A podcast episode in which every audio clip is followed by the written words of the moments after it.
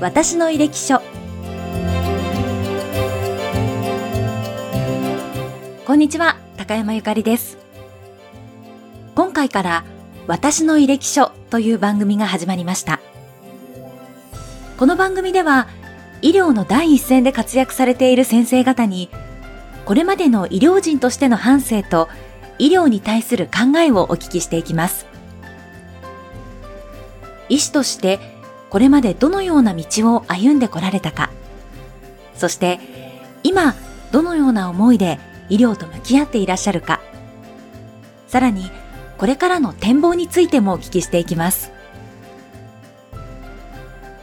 医療に携わる皆様にとって気づきや発見がありまた明日からの活力となるような番組となれましたら幸いです。それでは第1回にご出演いただく先生をご紹介します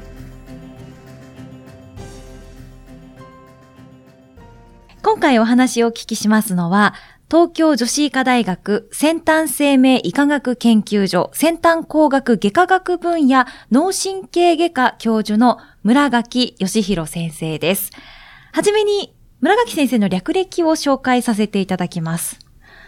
村垣先生は大阪府のご出身で神戸大学医学部を卒業され、東京女子医科大学脳神経外科に研修医として入局しました。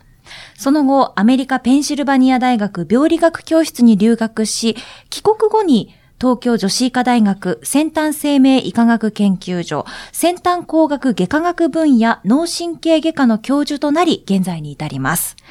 臨床医として悪性脳腫瘍の治療を専門とし、手術の件数は国内一。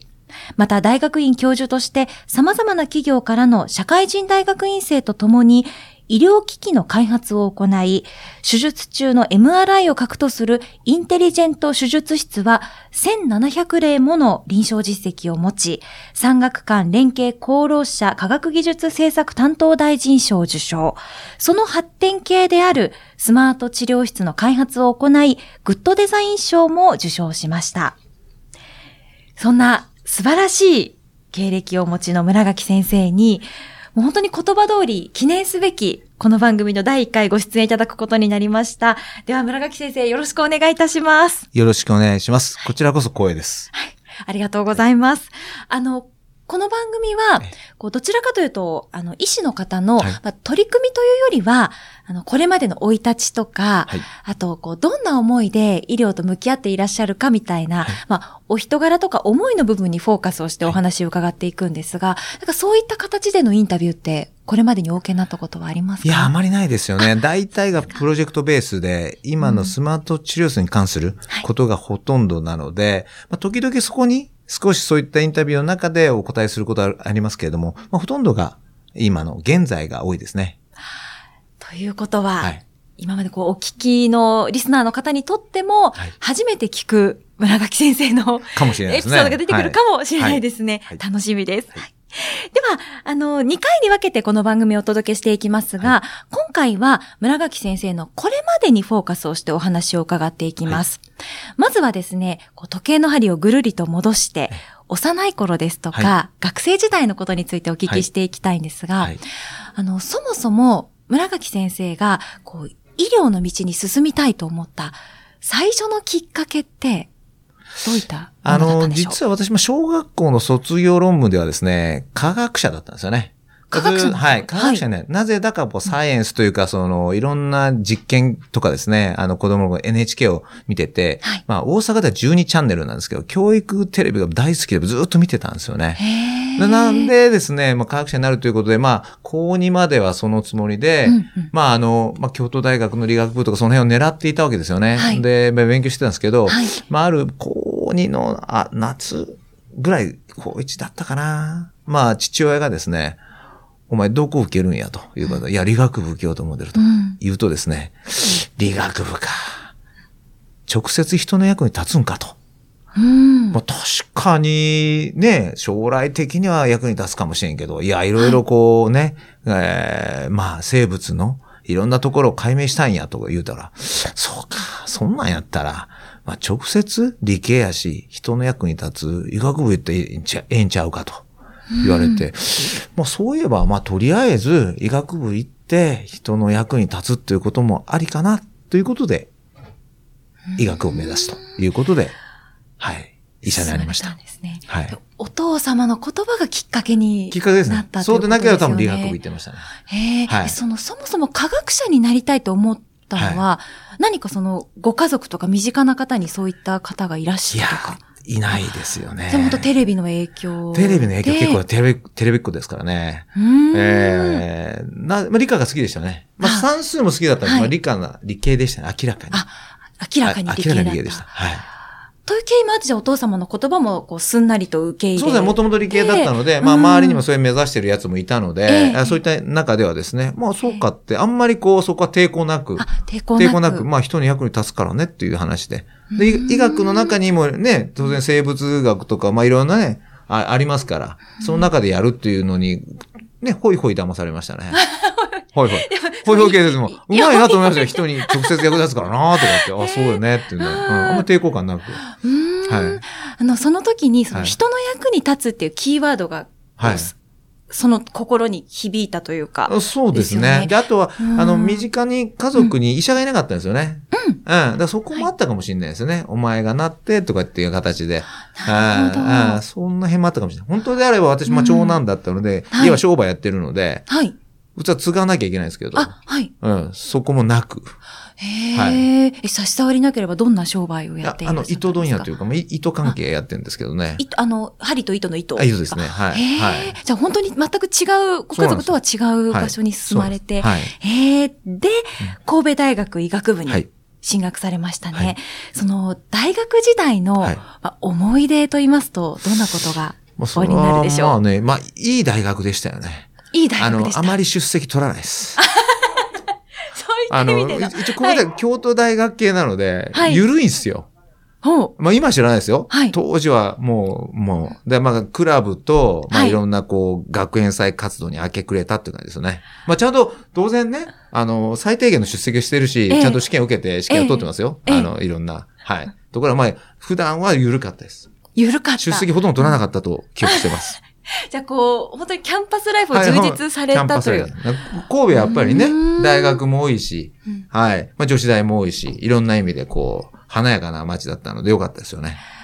どうしても医学部、医学生というと、はい、研究室にこもって、夜まで勉強してみたいなイメージが。いやいや全然。あ、違うんですね。まあ、クラブと、まあ、夜は飲み会ですよね。はい。はい。まあ、あの、当時はですね、今多分死後になってますけど、まあ、ダンパとかね、合コンとか、そういうのがいっぱいありました、ね、あるというか自分たち作るんですけど。はい。で、昼間ちゃんとあの、バドミントン部で。バドミントン部で。今や、まあ、非常にね、はい、あの、桃田選手含めてね、すごくこう、盛り上がってますけど、当時はね、暗いスポーツのトップ3の中に入ってましたからね。だいたい卓球とかバドミントン暗いっていう感じでしたからね。はい。あの、やっぱり、部屋の中にやるじゃないですか。部屋の中で。はいうん、そうですね。特に、あの、卓球もバドミントンも、あの、風があるとダメなんで、締め切ってやるんですよ。はい。暗い感じが。締め切った中でやる。今ね、金メダル取れるとね、うん、華やかですけどね。まあ、ちょっと、えはい。そういった意味で嬉しいですけど、当時は結構。はい。まあ、そんな感じでしたよ。もう本当に。ああと学園祭ですよね。あの、まあ、大倉山祭って学、はい、学園祭があったんですけど、はい、まあ、そういうのいろいろ係やってたりとかですね。で、そこでダンスパーティーとか開いたりとかしてましたね。はい。だからそういう企画は大好きでしたね。へはい、企画も好きで、はい、大学生活がすごく充実していたことが伝わってきましたね。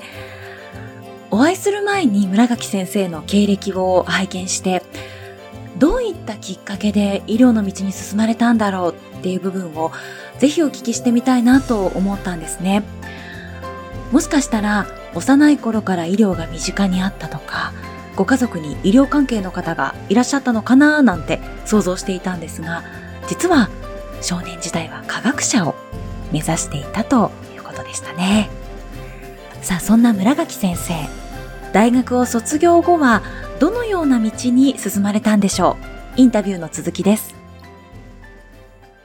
6年間ですかね、ね。医学部での学生生活を送られて、ええ、卒業後に東京女子医科大学脳神経センター、脳神経外科で、はい、まあ、研修医として歩み始めますよね。はい。はい、このその、なんでしょう、こう、医学部を卒業して、その次の進路を考えるときに、はい、まず、こう大学病院と、こう、市中病院とあると思うんですけど、ど当時はね、大学病院もほとんど行ってましたね。今は割と市中病院行く先生方もいる、そういう道もあるんですけど、はい、ほぼ全員近く大学病院行ってましたね。はい。じゃあもうこう、選ぶというよりはもう、ほとんどね、どこの大学病院行くんですけど、普通は、母校の大学病院ですね。だから神戸大学でも卒業生の多分9割以上は神戸大学の病院ですよね。そこはどうして神戸大学ではないところに。あの、私卒業の委員もやってたんですよね。いろんな科に回って、その科に行くとどういういいことがあるのとか、どういう病院に最後行くのとか、はい、それ調査してたんですけど、私はもともと脳外科はほぼ決めてたんです。まあ、なぜだか知らないけど、顕微鏡を使う、あの、はい、手術をする科に行きたかったので、まあ、眼科と脳外科が残ったんですけど、はい、まあ、あの、やっぱりこう、さっき言った親戚に病、医者がいないっていうので、まあ、ある程度全身が見れると。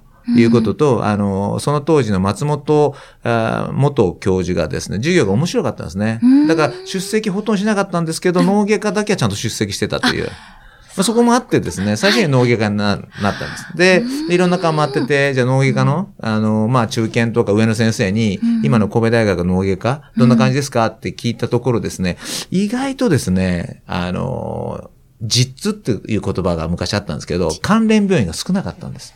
関連病院が少ない。はい、神戸大学もともと、神戸県立医大から国立に移管したんですよね。はい。だから意外とですね、あの、なんだっけ、基盤が狭いんです。なぜかというと、うん、西は岡山大学、東は京都と大阪があるので、うん、どんどんこう、病院はですね、彼らの関連病院になっていて、神戸大学関連病院が脳外科結構少なかったんですよ。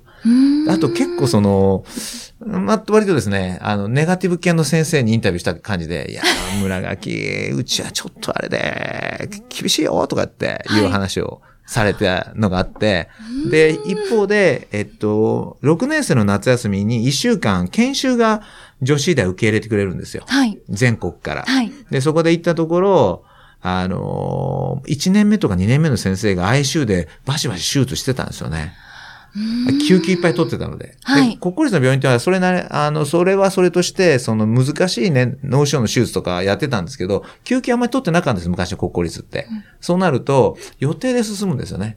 まあ、週何回手術があって、それは大体教授と准助教授の手術であって、若い先生方がなんか、なんかやってる、オペやってる姿見なかったんですよね。はい、それは実は他のいろんな関連面でやってたんですけど、そう見ると、こっちはね、もうバシバシ1年、1年目とか、2年目の研修からオペやってて、こっちはね、なんかこう、教授とか、えー、准教授とか助教授の手術を手伝ってるところがあったので、まあ、外科医はね、やっぱりこう手先というか技術だろうと。で、早く身につけた方がいいだろうということなんで、まあ、あの、私、長期いるつもりなかったですよ。短期に女子医大で腕を磨こうと。いうところで女子医大に行ったんですよね。へえ、じゃあ、実践がすぐにできるみたいな、そうですよね。やっぱり外科医なんで、やっぱたくさん手術ね、経験した方がいいだろうということで。はい。でも、もともとは短期でいらっしゃるつもりがまあ、認定医って言うと、だいたい7年目で1人前、一人前になるんですけど、そこぐらいまでは、ね、女子医大にいようかと。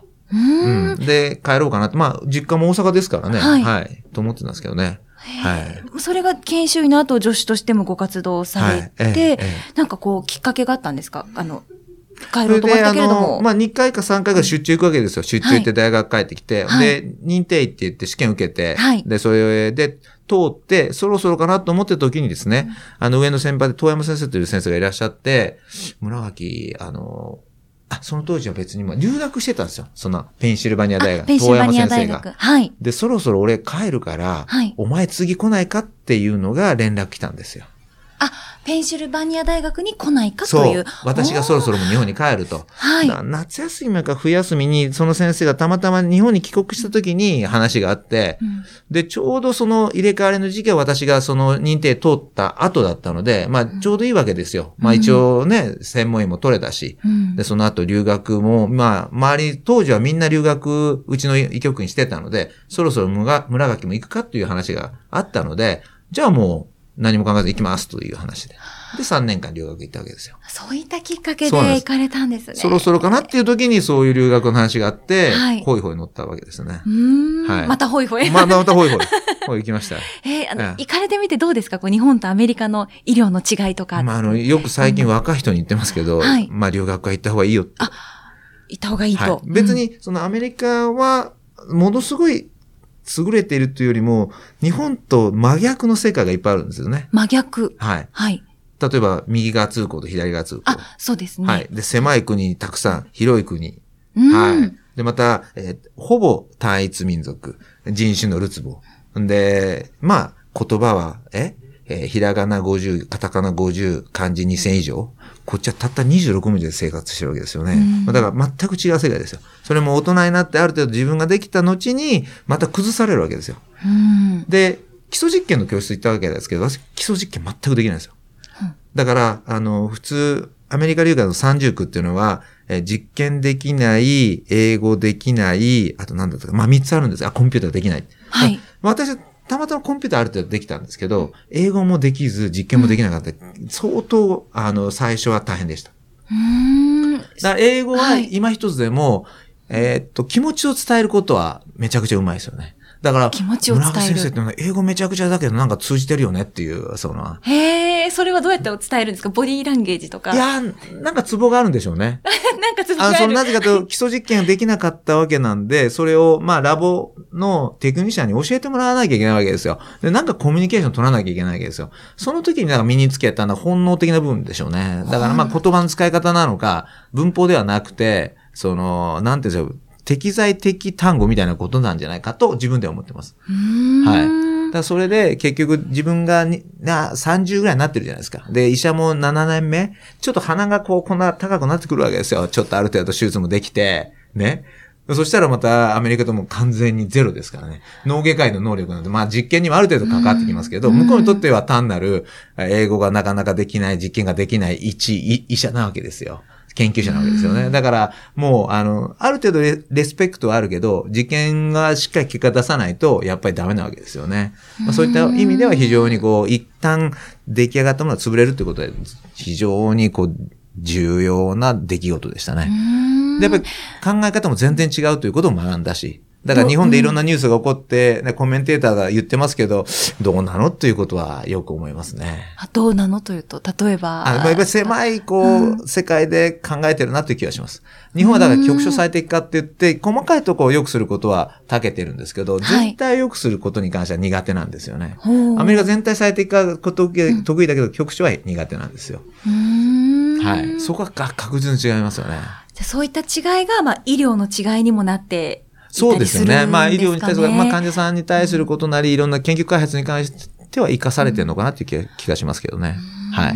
あの、アメリカに行かれる前と、はいまあ、行かれて帰ってきてからで、はい、こう、心境の変化みたいなものはありましたか？どうですかね。いや、逆に日本がよく見えたっていうのはありますよね。アメリカから見てるの。だからよく日本はっていう言葉は私は出すんですけど、そこありましたよね。その違いはよくわかりますね。ああ。はいまあ、それぞれの国のよ、良さでもあり、はい、日本の良さもだし、アメリカの良さもだし。日本の良さも、があるし、私もでもアメリカでずっと暮らそうとは思わなかったですね、やっぱり。やっぱり日本の方がいいと思ってるので。はいはい。そこはもうはっきりしてるんです。はい。例えばその日本の医療のどんなところが、うん、この健康保険制度はもう、あ、なるほど。最高じゃないですか。うん、でも最高すぎて、その恩恵をみんなね、あの、忘れてますよね。私は、あの、保険でね、まあ、いろいろ領収書が来るじゃないですか。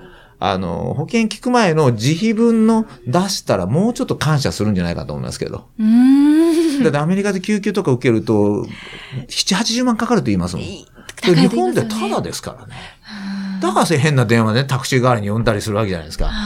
そこちゃんと、それでね、こうだけどバッテンでこれ、これなんだとか、ただとかね、出したらいいと思いますやっぱり。うん。うん。まあ、そこは結構ね、逆に思いますよね。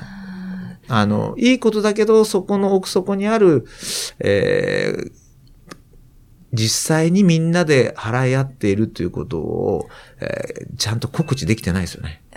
そこちょっと今後は、だからどんどん高騰していってるの、その危機感もあんまりみんなないわけじゃないですか。えーで高齢者の2割負担とか3割負担でいろいろ言ってるわけじゃないですか。まあでもアメリカを見てるとね。だから、昼間のなんかトークショーって、私行ってショックだったのは、あの、大体が、えっと、医療とか教育とか、その辺のところでお金がなかなか払えないとかっていう話で結構盛り上がってるんですね。当時私が覚えた乳がんの患者さんで治療費が払えないとかっていう話がしてたので、日本であらありえないじゃないですか。そうですね。ね生活保護の方でも実際、最高の医療が受けられる非常にいい世界だと思います。で、ね、あの、それ以外の、えー、人方、だもほとんどがですね、いい医療受けられますもんね。うん、そこは重要じゃないかと思いますけど。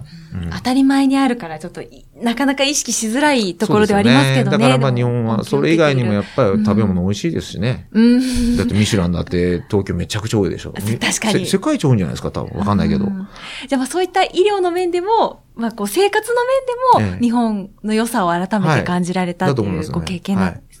ただアメリカのサイエンスに関してはやっぱりピカイチですよね、はい、やっぱりね。そうですか。やっぱそこはすごいですね。で、アメリカ人も、あの、日本では割とモノトーンなんですけど、はい、アメリカ人結構差が激しいですよね。差が激しいはい。あの、すごい人はすごいし、はい。そうでない人はそうではないっていうので、日本人って大体同じ、似たようなレンジにいるんですよね。能力的に、いろんな意味で。うん。そう、中にいると気づかないんですけど。うん。はい。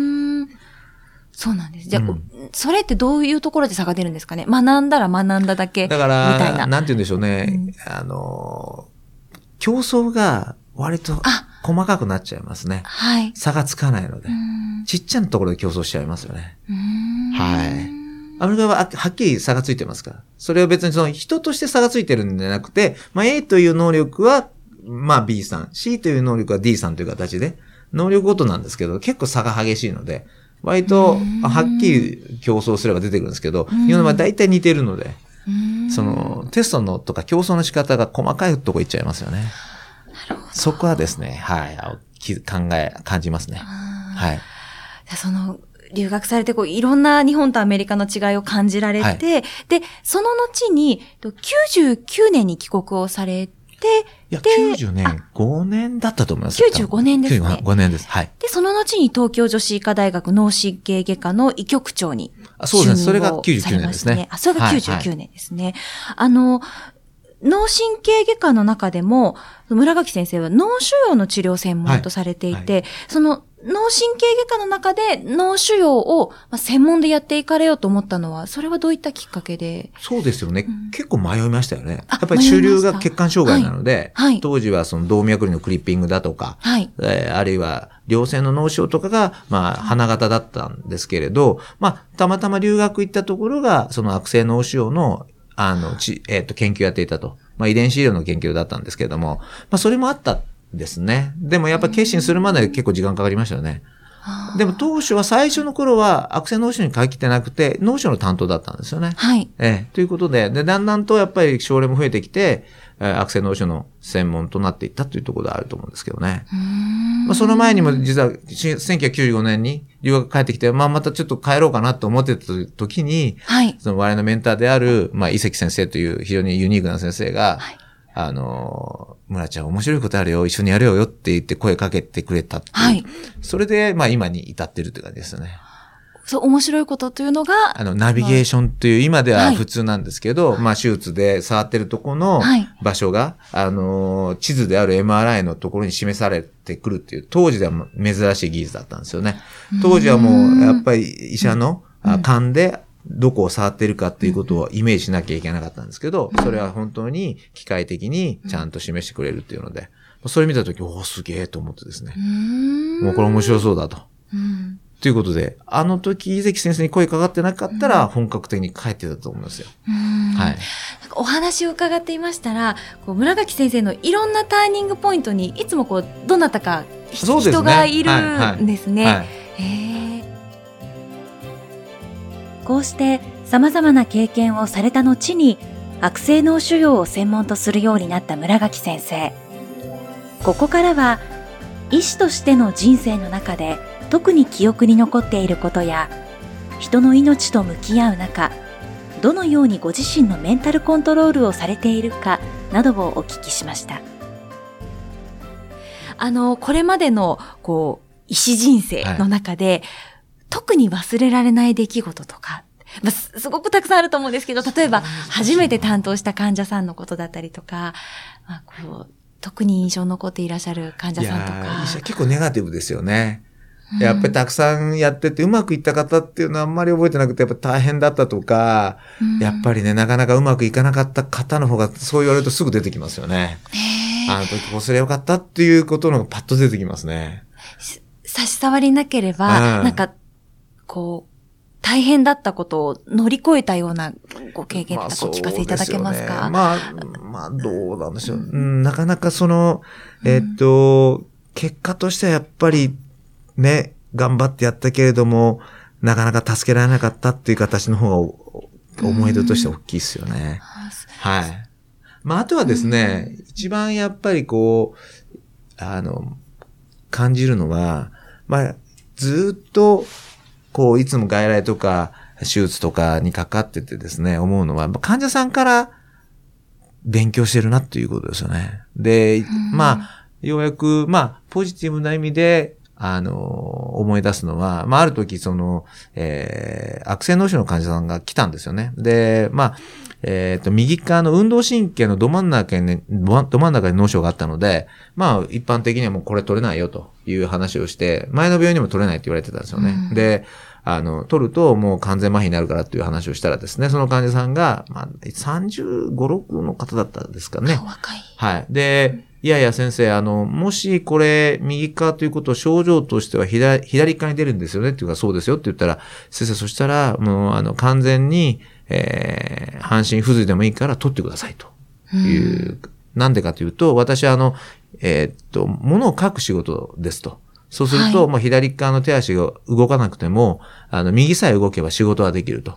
だから、どうしてもやっぱり、あの、長生きしたいので、全部取ってくださいと。いう方がいましたもんね。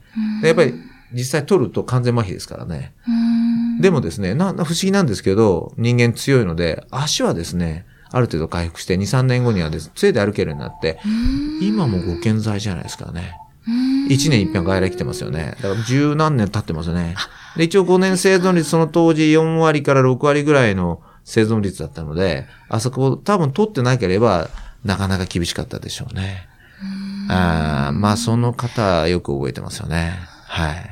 でもそういったきっと、患者さんのお気持ちとかを考えたり、はい、まあ、その、重篤な患者さんと向き合ったりするって、すごくこう、精神的に、あの、精神的なタフさを求められると思うんですけど、はい、なんかど、どうやってこうご自分を奮い立たせたりとか、なんか辛いことと向き合った時にどうやってそれを乗り越えたりとか。考える暇がないですよね。考える暇がない。まあそこで落ち込んでいようが何しようが、次から次へと患者さん来ますし、受け持ちの患者さん一人じゃないですからね。うん、まあ20人、30人受け持ってるわけなんで、そこでめげてる暇はないので、そこはありますね、逆に。だからずっとだって、なんかあったら電話かかってくるし、まあ今でこそね、中堅とか、あの、研修の先生たちが、あの、初期対応してくれてますけど、まあ常にあのね、あの、SMS 的なところでも、まあ患者さんどうしますかって来るわけなんで、あんまり落ち込んでる暇はないですよね。なるほど。はい。じゃあもう次から次へとこう、そうですよね。することがやってきて。えー、まあ、そういう意味では、あの、うん、いいことだと思います。落ち込んで、まあ何かもなければ確かそういった時にずっと落ち込んじゃってっていうことあるかもしれないですけど、うん、それはないですよね。もう訓練されてますよね。うん、そこの部分は。ただその、やっぱり辛かったことをじゃあどうしようかっていうことは常に考えますよね。まあ、それが一つさっき言ったナビゲーションの技術だったりとか、うん、まあいろいろな意味でね、あのー、手術した後2、3日後に MRI 見て残ってて、あ、あそこ取れたのにっていうことであれば、手術中に MRI 取るかとか、そういった形で、まあ、常にそういったうまくいかなかったこと、まあ、あるいは100点でなかったことに対しては、どうしていこうかは考えます。ただ、それは結果としてそれが辛いんだけれども、あまり引きずらないようにしてますね。はい、じゃあこう常にどうし、次はどうしよう。そうですね。どうしたらよかったかっていうこと、はい、反省とか、次への改善策とかを考えていらっしゃる。ただ、海馬の片隅はさっき言ってた、うん、あの、思い出の深い症例っていうと、辛い症例は読みがってきますよね。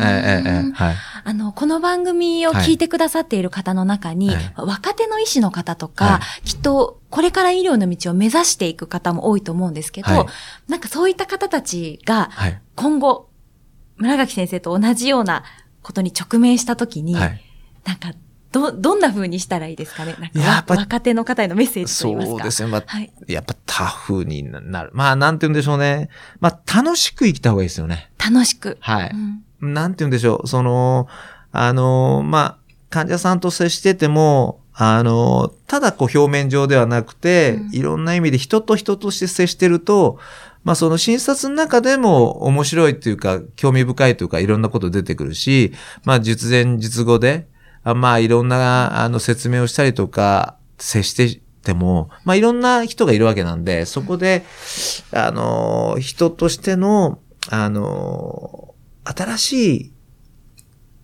性格なり考え方なり、あるいは楽しみ方なりを、あの、感じることができるので、常に、なんて言うんでしょう、あの、楽しむことが必要だと思います。もともと辛い部分多いので、はい。辛いというのはそのさっき言った結果が常に満足できるわけではないわけですよね。まあせいぜい80点いけばいい方だし、60点とかね、そういったこともあるわけなんで、その中で、やっぱり日々の中では、その、一個一個の場面で楽しみを見つけていった方がいいと思いますね。楽しさだと思いますよ、多分。大変なことと向き合うからこそ楽しい。ね、具体例がちょっとなかなか思い浮かばないんですけれど、そうなんですよね。それはまあ、私としては例えば外来で患者さんを笑わせるとかっていうこともあるかもしれないですけど、うん、なんか一つでも、なんかこう、自分の中で開発していくものを考えていくと。まあ、楽しみを見つけていくってことなんですけど、うまくなかなか言えないんですけど、そこだと思いますね。え ー、えー、ありがとうございます。他はなんだろうな難しいなうん。あとは、まあ、さっき言ってた人の役に立とうという基本的なところをしていけば、はい。まあ、いろいろ帰ってくるものがその場ではなくても、時間が経って帰ってくると思いますんで、いい意味で。はい。短期的な利益を求めないってことですかね。はい。いつか帰ってくるっていう。まあいい意味でですよね。その、なんか、なんていうか、こう、報酬を求めるっていうことではなくて、人のために働いてたら、なんかのいいことが起こるっていうことですかね。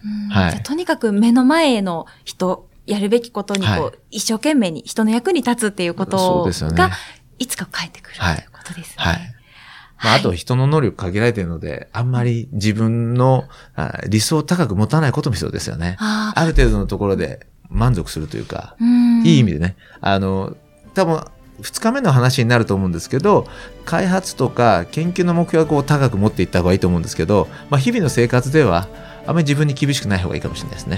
なるほど。はい。では、次回はその、はい、これからのことについてお聞きしていきたいと思います、はい、村垣先生ありがとうございました、はい、ありがとうございました。